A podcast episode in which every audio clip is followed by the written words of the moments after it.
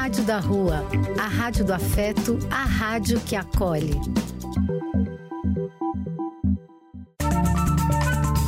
Apoio: Casa de Vó, Banho para Geral e Instituto de Políticas Relacionais.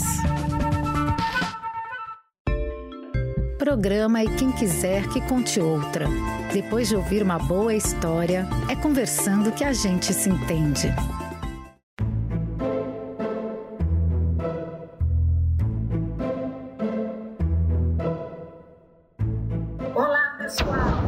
Semanal com o nosso programa e quem quiser, conte outra. Um programa aqui da nossa querida Rádio da Rua, a Rádio da Cidadania, da Espiritualidade e da Magia. Como sempre, eu, Carmen, que adoro contar e ouvir histórias, na companhia sempre muito divertida e animada da minha amiga Ruth.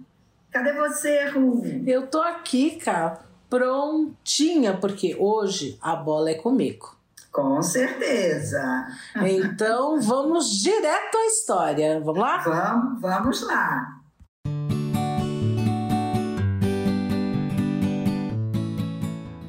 A Carmen diz que eu tô sempre inventando história, né? Então vou comprovar essa teoria da nossa amiga Carmen. Eu vou contar a história vamos dizer assim, de duas maneiras diferentes, tá? A história chama-se Pedro e o Lobo e é a seguinte: na margem de uma imensa floresta russa, onde, onde ainda vagueiam lobos, existe uma casinha toda cercada por um grande e alto tapume. É nessa casa que vive Pedro com seu avô. O avô não o deixa sair para a floresta, costuma dizer: E se aparece um lobo, então que fazemos? Pedro tem uma amiga, a adorável Pata. Ela, ele deseja correr livre pela floresta, ter grandes aventuras com a Pata. Um dia aparece no pátio da casinha um pássaro chilreante com a asa partida. O pássaro desafia o Pedro. Tá espera do quê? Rouba a chave do portão a floresta. Com o coração batendo forte, Pedro entra pé de pé na casinha. Estende a mão sobre o avô que dorme e sobre a sua gata para alcançar a chave. Com todo cuidado, leva para o portão. E ele consegue sair. Pedro se diverte muito brincando com seus amigos na floresta. Ele ajuda o pássaro a voar com um balão e depois todos patinam no lago gelado. Pela floresta vagueiam ao longe os caçadores à procura de presas. O avô, entretanto, acorda e vê Pedro, que está lá fora. Furioso, agarra na espingarda e corre para a floresta, agarrando Pedro. Ele não quer deixar os seus amigos, mas o avô cata ele pelo colarinho e leva para dentro do pátio. E de repente, um silêncio paira sobre a floresta.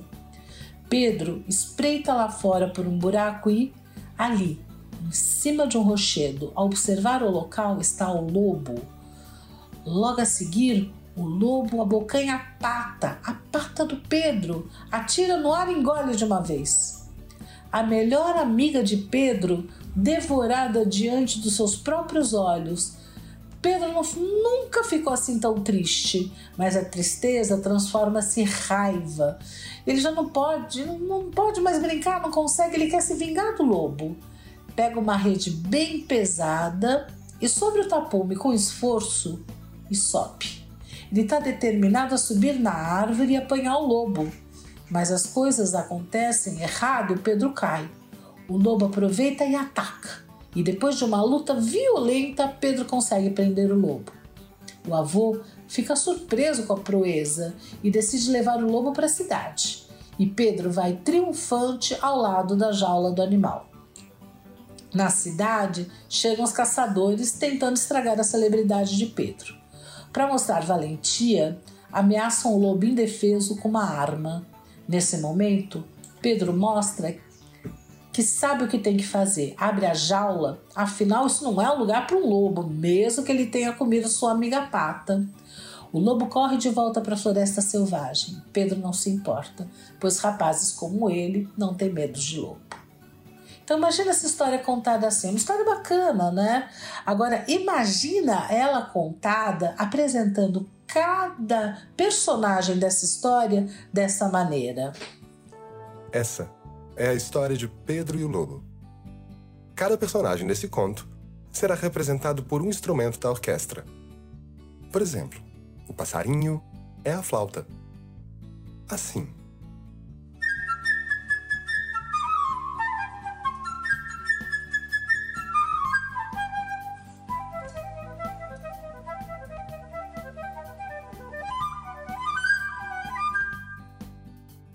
Aqui está o pato, tocado pelo oboé.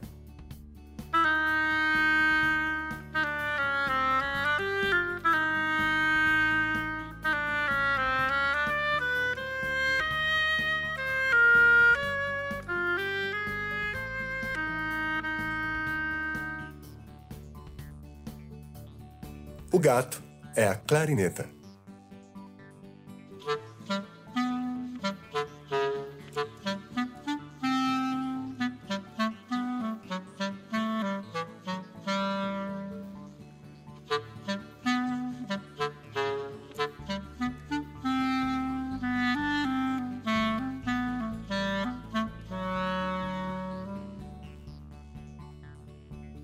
Avô de Pedro é representado pelo fagote.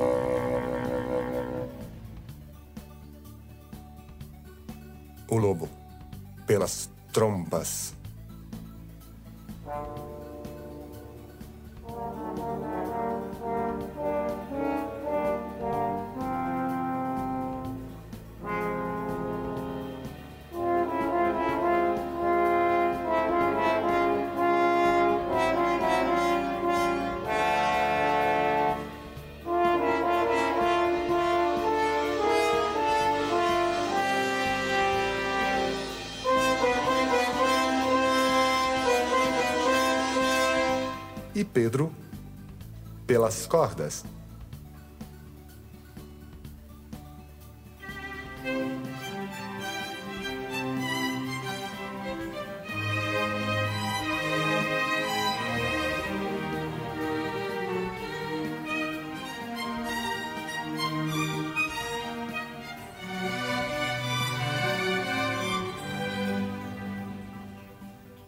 Os tiros do caçador, pela percussão.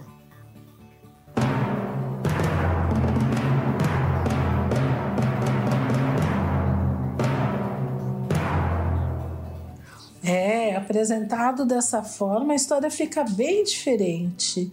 E é exatamente sobre essa obra chamada Pedro e o Lobo de Prokofiev, essa versão do Prokofiev, que nós vamos conversar hoje. Te peguei de uma forma inesperada, né? Nossa, você sempre com suas novidades, né, Ru? Mas Vou contar a história de duas maneiras. Meu Deus, aonde a Ruth vai nos levar? Conta uma história e depois traz uma música, que é a música que é a representação da história, né? Uhum. Muito bom, Ru. Ru, eu não sei quando você pensou no tema Pedro e o Lobo, se te ocorreu que existe uma. Não é bem uma outra versão, porque é uma outra história de outro autor que é conhecida também como Pedro e o Lobo. É verdade. Que é a, que é a fábula do Esopo, Uhum. né? É, tem, teria até outro nome, o Pequeno Camponês e o Lobo, uma coisa assim, mas que passou a ser conhecido como Pedro e o Lobo. Você chegou a pensar nessa Francamente, francamente, não. Porque para mim Pedro Lobo é essa obra do Prokofiev que é tão única, né, que eu não pensei. Que eu sei da existência dessa outra história, ah, sem dúvida, ela é bem interessante porque ela inclusive se presta a falar sobre moral, vamos dizer assim, né? É sobre, é isso mesmo, é. Uhum. Sobre a mentira. É uma história bem clássica, mas para mim, Pedro Lobo é essa uhum. história com os instrumentos. Uhum.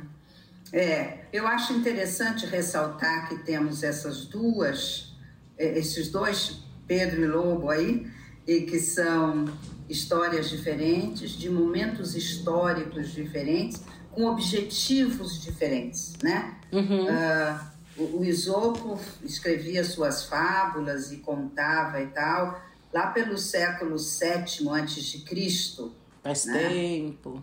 Faz tempo, né? Grécia, Roma, né? Outro momento histórico. E sempre com uma preocupação moral mesmo. Uhum. O Pedro Lobo do Isopo tem essa pegada que é da mentira, né? Se você mente, você vai ser desacreditado, mesmo que você diga a verdade. Uhum.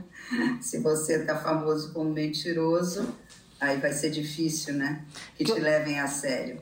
Que hoje, que hoje a gente tem aquele outro provérbio, como é que cria, cama, cria fama e deita na cama, quer dizer, de repente Isso. a tua fama te precede, né?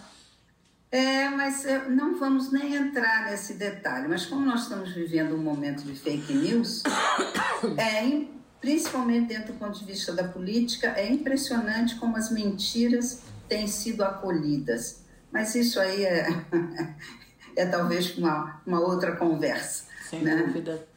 Vamos ficar no Pedro Lobo mesmo. Vamos, vamos voltar lá para o Prokofiev, que fez essa obra que é muito, muito linda uhum. e não tem a, o primeiro objetivo dele não era essa pregação moral, né, Ru? Não sem era. Dúvida, era de dúvida. formação, não é? Exato, exato. É interessante porque essa obra ela foi feita sob encomenda. Né? Uh, Natália Satz, que era diretora do Teatro da Criança na então capital soviética, ela queria que o Prokofiev, que ele já era famoso na época, escrevesse uma sinfonia para crianças, com o objetivo de despertar o prazer pela música logo cedo, logo nos primeiros anos de escola. É, e ele teve uma sacada que eu acho que é maravilhosa, né? Ele puxa a criança para ela acompanhar os diferentes instrumentos da orquestra, né? Uhum. Ele abre essa essa porta desta curiosidade, né? É, eu acho que ele foi, foi realmente genial, né? É interessantíssimo porque ele fez tudo isso super bem feito em coisa de duas semanas. Sentou isso, e fez. Isso eu não sabia que tinha sido tão rápido assim. Sim, sim. É uma sinfonia que dura aproximadamente 30 minutos, né? Que uhum. é uma duração bacana para aprender a atenção de criança. Mas uhum. ele compôs isso em mais ou menos duas semanas. Aliás, ele é cheio de histórias interessantíssimas, né?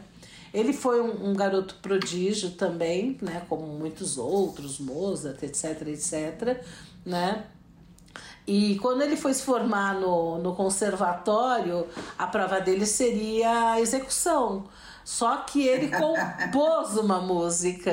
É, eu, eu li o que o pessoal pedia quando o pessoal estava se graduando, né, se formando na, nas aulas de piano no conservatório, deviam tocar uma obra de Beethoven, assim, né, alguma obra escolhida. Uhum. Mas aí ele fez exatamente isso que você falou ele criou uma obra para apresentar né, na formatura dele, no exame, no exame final dele.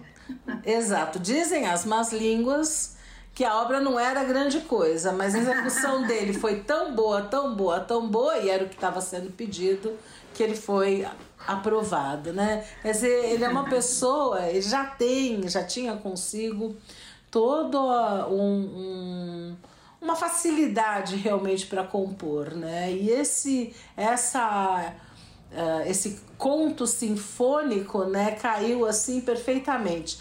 Por, por um acaso caiu nas minhas mãos um trechinho do diário dele acerca desse pedido. Eu vou ler porque eu acho interessante, né? É gostoso ouvir em primeira, em primeira pessoa. Ele fala assim: Na primavera de 36, comecei um conto sinfônico para crianças intitulado Pedro e o Lobo, opus 67, com texto de minha autoria. Cada personagem da história teve o seu próprio motivo, tocado cada vez pelo mesmo instrumento. Aí tem um espaço. Antes de cada apresentação, os instrumentos eram mostrados para as crianças e os temas executados para eles. Durante a performance, as crianças ouviam os temas repetidos várias vezes e aprenderam a reconhecer os timbres dos diferentes instrumentos. O texto era lido durante as pausas da música, que era desproporcionalmente maior que o texto. A música é maior que o texto. Para uhum. mim, a história foi importante como um meio de introduzir as crianças a ouvir música, contou Prokofiev em seu diário. Inclusive, tem uma curiosidade que ele conheceu a, a Natália porque ele levava os filhos dele para ir no teatro com ele, né, uh, nesse teatro da criança. Ele, ele levava os filhos, ele reconhecia que essa educação era importantíssima para as crianças. Ru, você está falando da, da, da, importância da música na educação das crianças, e eu estou lembrando que nos meus tempos de colégio, nos tempos antigos, música fazia parte. Mesmo na, no primário, a gente tinha um caderno com hinos, é, depois no ginásio a gente aprendeu um pouco de canto orfeônico. A, a música era muito mais presente do que hoje, hein? É, não sei como tá hoje, mas de fato eu me lembro de ter música na, na escola. Fazia uhum. parte da grade curricular mesmo. É, fazia parte da, da grade curricular. Que coisa, né? Por que será que estão tirando? Eu não sei, mas sei que a música ela, ela abre portas, né? Em termos da sua sensibilidade, é do seu ritmo, né? De quando você canta, você tem aula num grupo e você canta junto, tem, você precisa sintonizar com o ritmo do grupo. Quando você faz parte de um coral, né? É, tão, é tão importante isso. É um, é um aprendizado quase que meio básico, né? Pois é. E tem uma coisa assim, né, de, expor as crianças à arte de uma maneira geral. A arte teve sempre conosco, desde Sim. os primórdios da educação. O Homem da Caverna desenhava nas desenhava. paredes da caverna, uhum. né? Um, e a arte ela traz, né? Ela traz assim uma consciência com relação ao mundo, um, toda essa parte mais criativa dos seres humanos será, será que alguma coisa por aí, para você não ter espaço para trabalhar com as crianças artes? É, é realmente uma coisa que fica faltando, né? Olha, uh, quando a gente tem a oportunidade de ver, por exemplo, de acompanhar uma aula de música num berçário, quando eu estou de plantão, é dia de aula de música, eu gosto muito de ver os, a reação dos bebês como que é a aula de música para os bebês? É, é, musicalização, né? Hum. A professora mostra é, diferentes sons, ela canta a escala do grave ao agudo, ela tem uma isso eu acho interessante também, ela tem uma música inicial e uma música final. Na música inicial ela vai cantando e dando bom dia ou boa tarde um por um. Ela canta o versinho e põe o nome de uma criança ela canta de novo e o nome de outra criança. Você está entendendo? Uhum. E, e, eles ficam muito atentos. E no final, na despedida também, é sempre a mesma música e vai despedindo e tem um chamamento para guardar os instrumentos que eles usaram. E eles são extremamente atentos, Ru. Os bebês. Então, exatamente isso, né? Uh, tem estudos que mostram que a música ela está muito relacionada ao processo educativo. Ela uhum. ajuda a ativar a memória e o raciocínio lógico. Você está me contando exatamente isso que as pesquisas uhum. comprovam. Né? As crianças ficam mais atentas e elas têm essa memória também né? O, a música ela também desenvolve algumas a, a, áreas do cérebro de maneira que nenhum outro tipo de linguagem faz. Uhum. Quer dizer, é um, é um belo exercício cerebral. E, e, ajuda também no aprendizado da, da matemática e da percepção espacial. Quer dizer, é, é muito benéfico mesmo, né? Ensinar música. E, e se a gente volta no tempo, né? Lá nos, nos, gregos, nos filósofos gregos, nos pitagóricos, né, os grandes matemáticos, a música estava na base dos estudos deles. Uhum. Né? É, a gente é que foi se distanciando e achando que matemática é uma coisa e música é outra. Né? Ai, mas não é. Não é. é eu, eu, eu vivi uma experiência super interessante Uh, eu ganhei do meu avô, 5 anos de idade, um piano, e aí uhum. foi fazer aulas. E eu não era nem alfabetizada ainda. A professora ensinava a ler, a ler música, a né? Exato. E a, e a professora de música ela usava um método, cada, cada nota tinha uma cor diferente, né? Eu usava um método assim, sei lá, mais uhum. adequado para as crianças e assim foi. Assim eu estudei, comecei a estudar música. Depois de uma certa altura eu parei e fui voltar depois de adulta. Quando teve o plano Collor, sobrou tempo, não tinha cliente, todo mundo sumiu, não sei o que lá. Falei, o que eu vou fazer nesse tempo? Vou voltar a estudar música.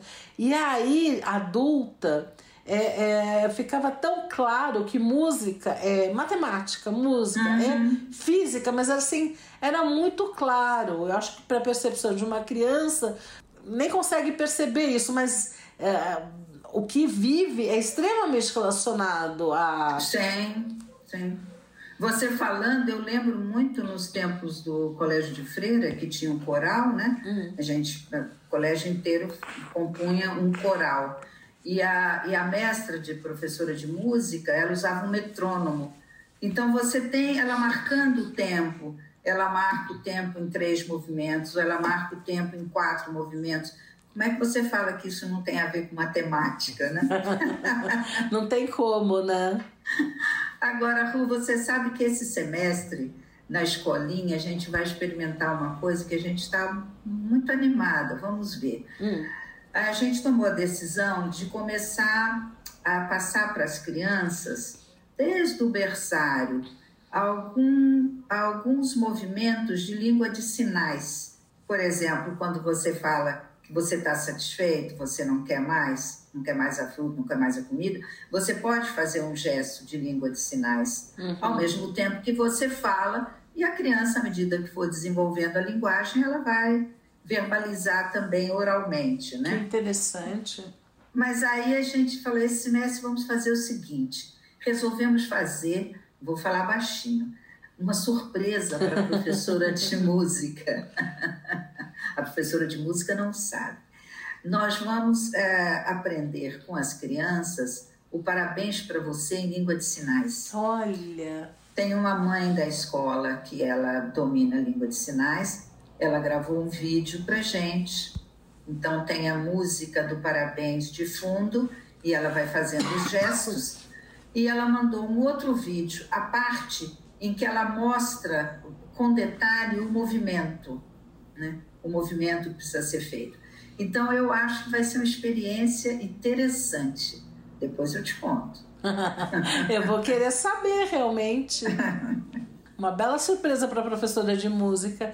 E, e, as crianças gostam quando ela. Porque ela não tá lá todo dia. Ela... Não, ela vem uma vez por semana. A criançada adora. E eu fiquei muito, muito contente, que eu tenho aquela minha paixãozinha pelo Beethoven. Teve um semestre que eu não sei como que apareceu Beethoven, ela colocou um trecho da Quinta Sinfonia e uma turma ficou muito encantada, encantada. Então, o Beethoven esteve muito presente. Isso eu achei uma coisa muito interessante. E teve um ano também, Ruth, aquilo foi muito engraçado. Teve uma criança, porque a gente procura ver também o que a criança traz para acolher e incluir na, na atividade que você está desenvolvendo. E uma criança, eu não sei se era época de Copa do Mundo, o que que era, a criança chegou e falou que queria aprender o hino nacional. então, a professora pegou o comecinho do hino nacional e ensinou e eles cantavam. Era muito bonitinho também. É, é muito bom quando você consegue, sabe, incluir, além do material que ela traz, que é muito diversificado de música, você consegue incluir também alguma coisa que a criança traga. Ela põe muito Vila Lobos, é bem, é bem a gente gosta bastante da, da, aula de música, não só as crianças, mas também. Você também quer fazer a aula, né? na casa da minha filha aconteceu uma coisa divertidíssima. Foi o seguinte: uh, um belo dia, por um acaso, eles colocaram Vivaldi e o menino adorou, uh, principalmente, acho que foi o verão. Mas ele adorou. Ele se mexia, ele dançava, ele ficava numa felicidade. Eles falaram: Nossa, que interessante. O menino gosta de música clássica, que bonito, não sei o quê. Aí, numa conversa com a professora, isso veio à tona, ah, porque outro uhum. dia colocamos sem querer, Vivaldi ele adorou e dançou e, e, e se mexeu junto, estava muito feliz, eh, claramente demonstrava preferência. Ele era pequenininho, bem pequenininho. Uh, pedia para tocar de novo, de novo, de novo. Aí a professora comentou: É, nós trabalhamos as quatro estações de Vivaldi aqui na escola e eles não sabiam, eles só foram ver o resultado. Olha que interessante. Na e... escolinha eles colocavam Vivaldi, não é? Sim, sim, e trabalhavam, né? Sim, sim. É Ai, foi muito divertido. Eles descobriram de uma maneira engraçada, né? Vamos dizer assim. Agora, esse é um ponto importante, porque a criança que é exposta as, a essas músicas, ela tem a possibilidade de vir a gostar. Ninguém é obrigado a gostar de nada nessa vida, mas você tem que pelo menos ser apresentado. Da mesma forma que você tem que ser, a criança tem que ser apresentada a uma variedade de alimentos com cheiros, consistências, sabores, cores diferentes. É lógico, ela vai ela vai fazer o, o, o, gosto especial dela, peculiar, o paladar dela, mas ela precisa pelo menos estar em contato. se acredita que essa exposição a alimentos, até essa exposição a alimentos com consistências diferentes, cores, etc., uhum. diferentes, ela enriquece o cérebro. Né? Sim, o que sim. dirá a apresentação de músicas diferentes também? Com o quanto certeza. é enriquecedor a criança ser apresentado a essa a variedade de músicas que existem, né? Sim. Ninguém é obrigado é a gostar de nada, mas precisa conhecer. Uhum. É isso mesmo. É isso mesmo. E a criança é muito receptiva. É muito, sim. muito receptiva. Eu acho que quando começarem lá a trabalhar o, parabéns para você em língua de sinais, eu acho que a criançada vai adorar. Uhum. Depois eu te conto. Ah, eu vou querer saber. okay. Então, Cá, eu tô aqui com uma tosse que você já deve ter percebido. Aliás, todo mundo já deve Sim. ter percebido. Essas variações de temperatura me pegaram novamente. Então, a minha sugestão agora é ouvir uma sonata de Prokofiev enquanto eu vou lá uhum. tomar um copo d'água, ver se dá uma aliviadazinha nessa tosse, combinado? Tá ótimo, Ru. Tá ótimo. Vai cuidar dessa garganta.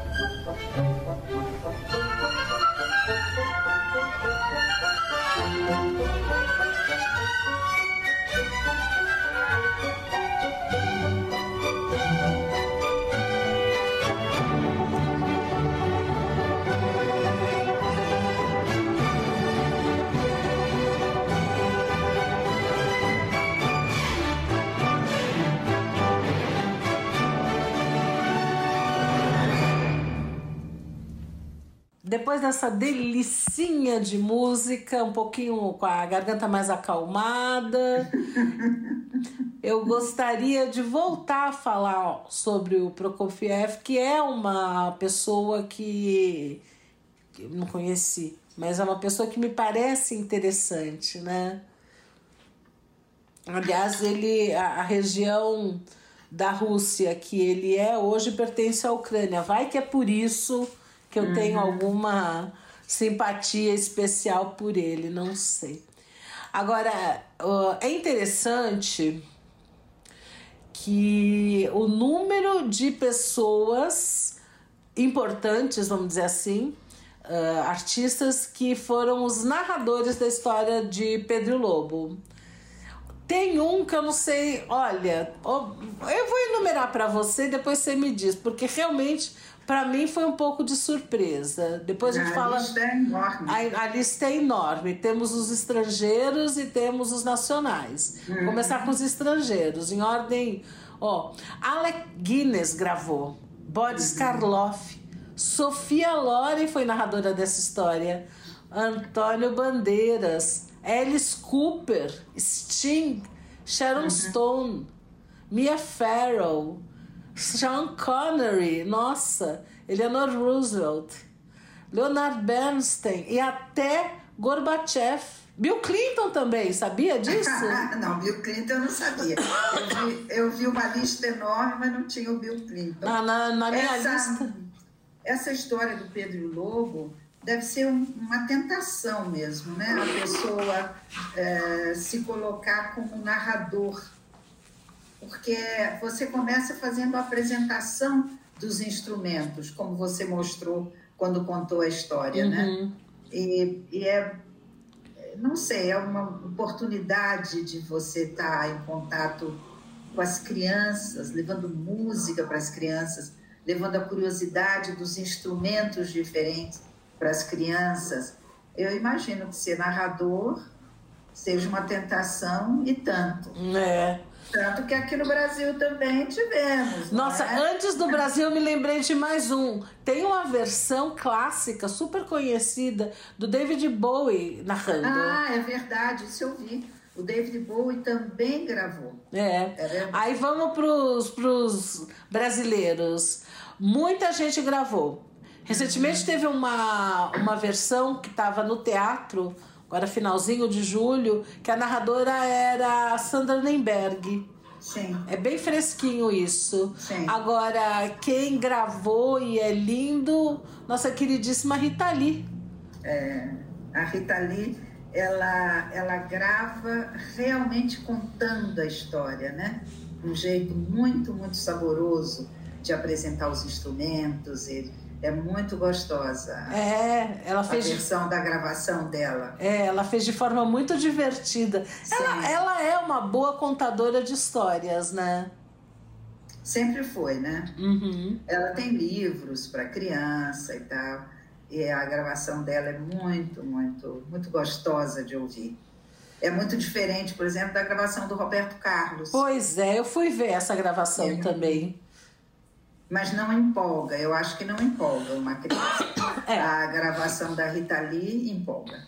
Né? É, eu não sei se empolga ou não empolga uma criança. Eu acho que ele tem um efeito de halo tão forte que provavelmente muita gente vai ouvir na narração dele por gostar dele, gostar das músicas dele, né? Mas não é a minha, não é a minha preferência. É, você está falando da gravação do Roberto Carlos. Né? Exato. Né? É uma gravação eu achei muito séria, muito contida.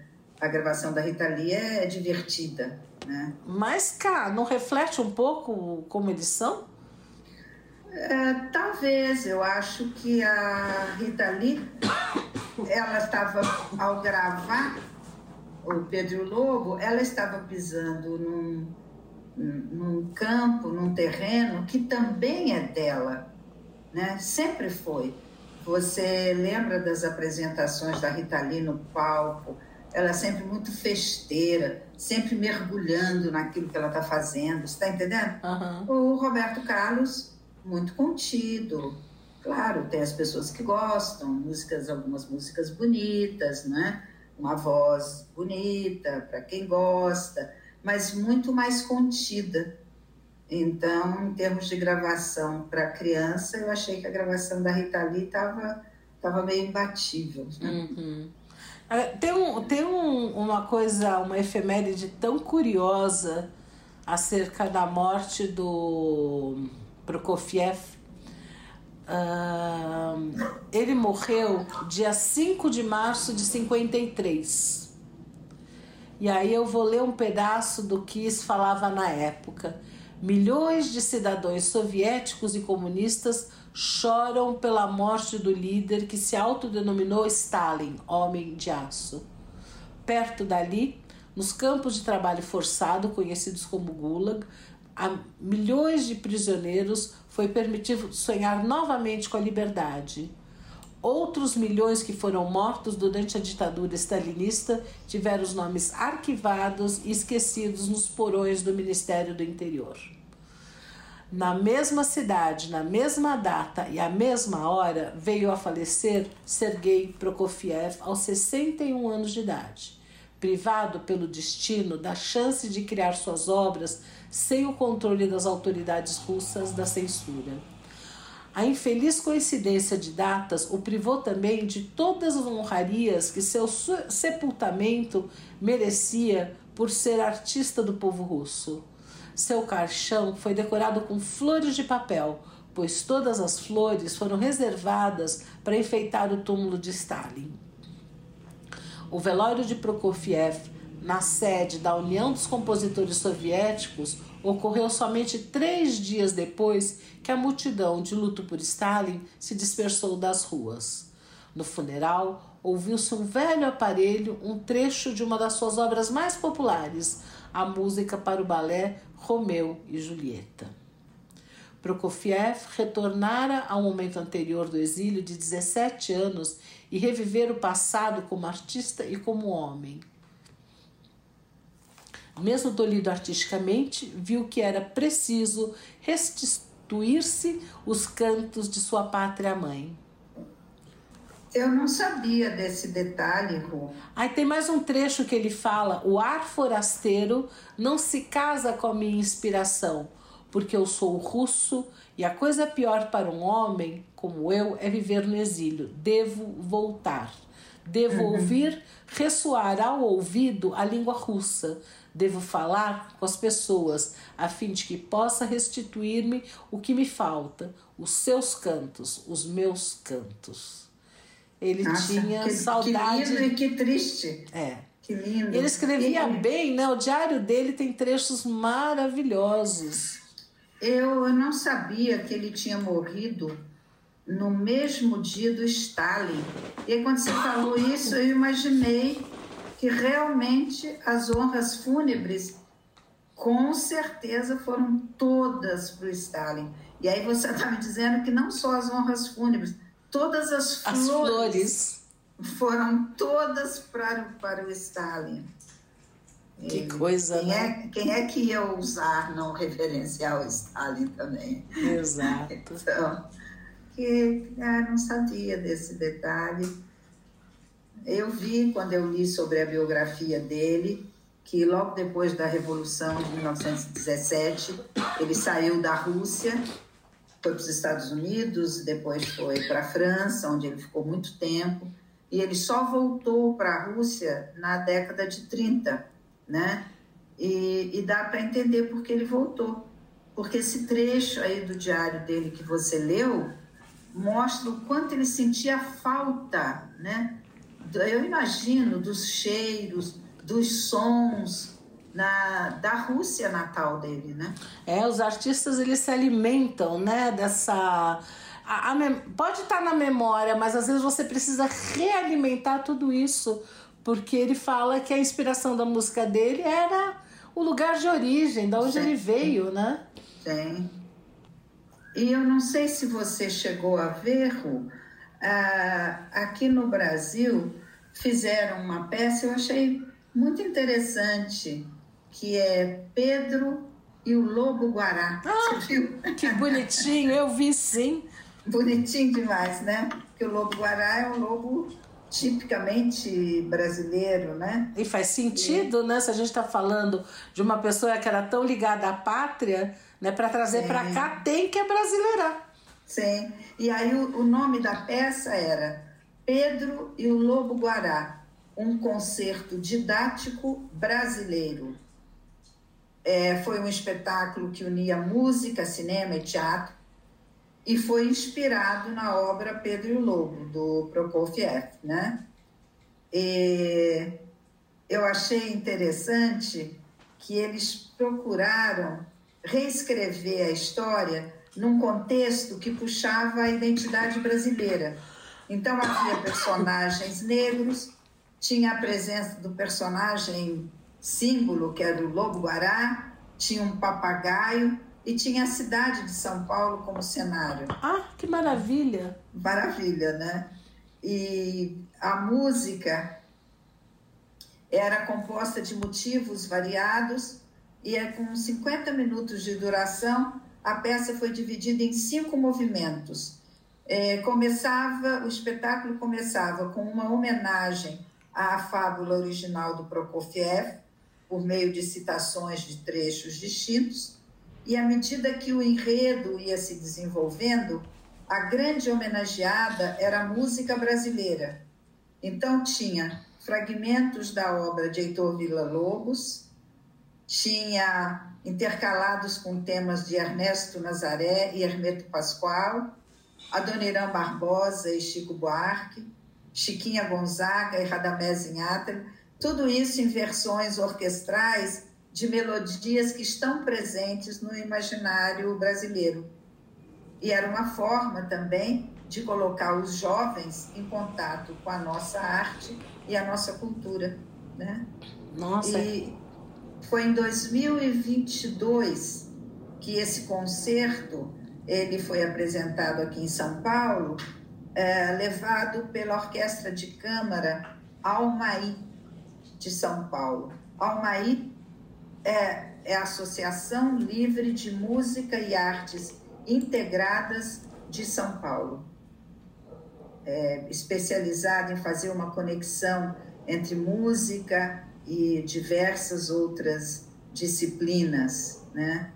Quando e você disse que foi? 2022. Eles voltaram a se apresentar em julho agora. Opa, opa, ó. Essa Foi mesma formação.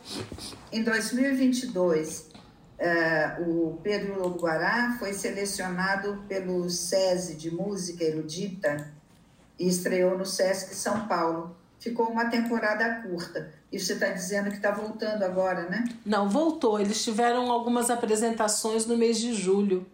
Ah, são temporadas curtas. É uma pena, e... né? Por que será que. Não sei se talvez não. Eu fico pensando, tem esses musicais, tem temporadas tão longas, mesmo aqui no Brasil. Sim. Esse teve, olha, agora em 23, no dia 16 de julho, teve duas apresentações apenas. Uhum. Bobear foi beneficente, né, por cima. É, e eu achei a ideia tão, tão interessante. Exato. Eu tô, né, porque pega fragmento de obras de vários dos nossos compositores. Sim. Puxa bem pela, pela alma brasileira uhum. e tudo a ver com o Prokofiev, que dizia que ele precisava voltar para a Rússia para beber na fonte, não e é? você quer saber o mais bacana, Carmen? Hum. Essa apresentação de 16 de julho que teve agora, recentemente, ela teve intérprete de Libras. Olha só que coisa! Olha, muito, muito interessante. Ah, vamos torcer para é, esse grupo a gente se apresentar. Está vivendo um momento, eu sou muito esperançosa com relação à inclusão. Uhum. Sabe? Eu fico esperançosa com com o movimento que a gente tem tido em direção à, à inclusão. Uhum. E, e, você sabe, Ru, uma última coisa que eu queria comentar de Pedro Lobo uhum. é que eu, eu vi no, no YouTube um desenho animado, um, um curta-metragem que foi premiado, recebeu o Oscar de melhor curta-metragem de 2008. Olha!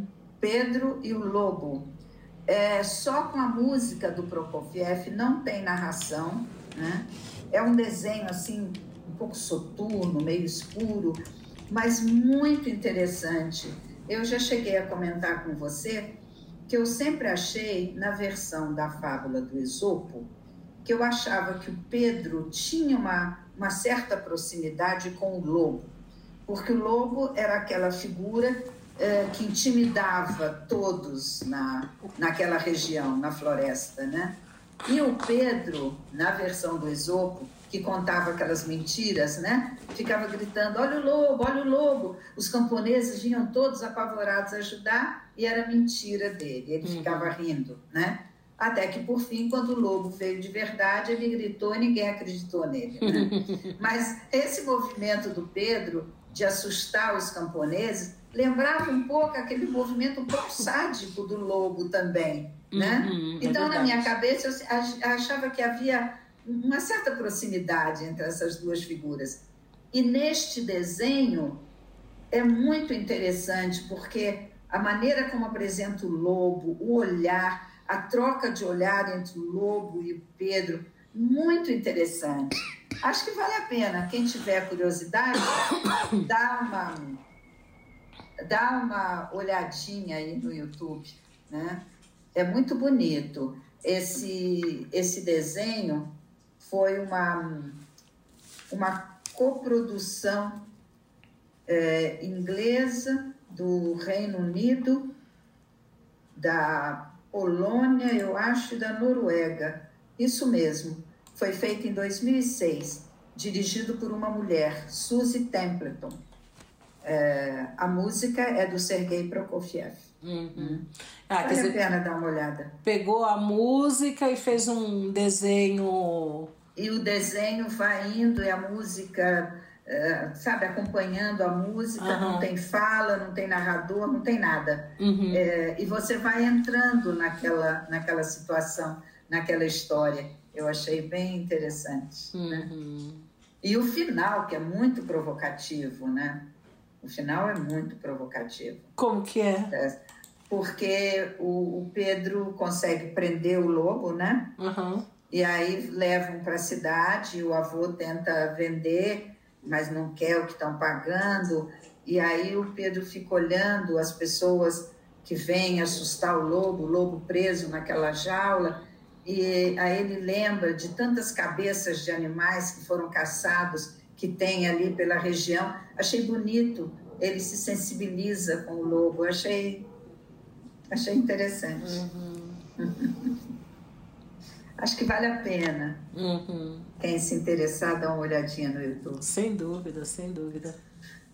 Ru, conseguimos, você galhardamente conseguiu, apesar dessa tosse, dessa garganta dolorida, Conseguimos chegar no final do nosso programa, hein? Conseguimos. é verdade. Ru, o que que você pensou em termos de música para finalizar o programa? É, essa história do funeral do Prokofiev me sensibilizou tanto que eu gostaria de fazer também uma homenagem no final do uhum. nosso programa, tocando exatamente um trecho do balé que ele compôs, né? O Romeu e Julieta. Julieta. Exato. Romeu e Julieta. Vamos lá, uma homenagem ao Prokofiev, merecida, tá bom? Ru, terminamos por hoje. Sim. E quem quiser. Que conte outra. Até a semana e melhoras, minha amiga. Obrigada, obrigada. Tchau. Tchau, tchau.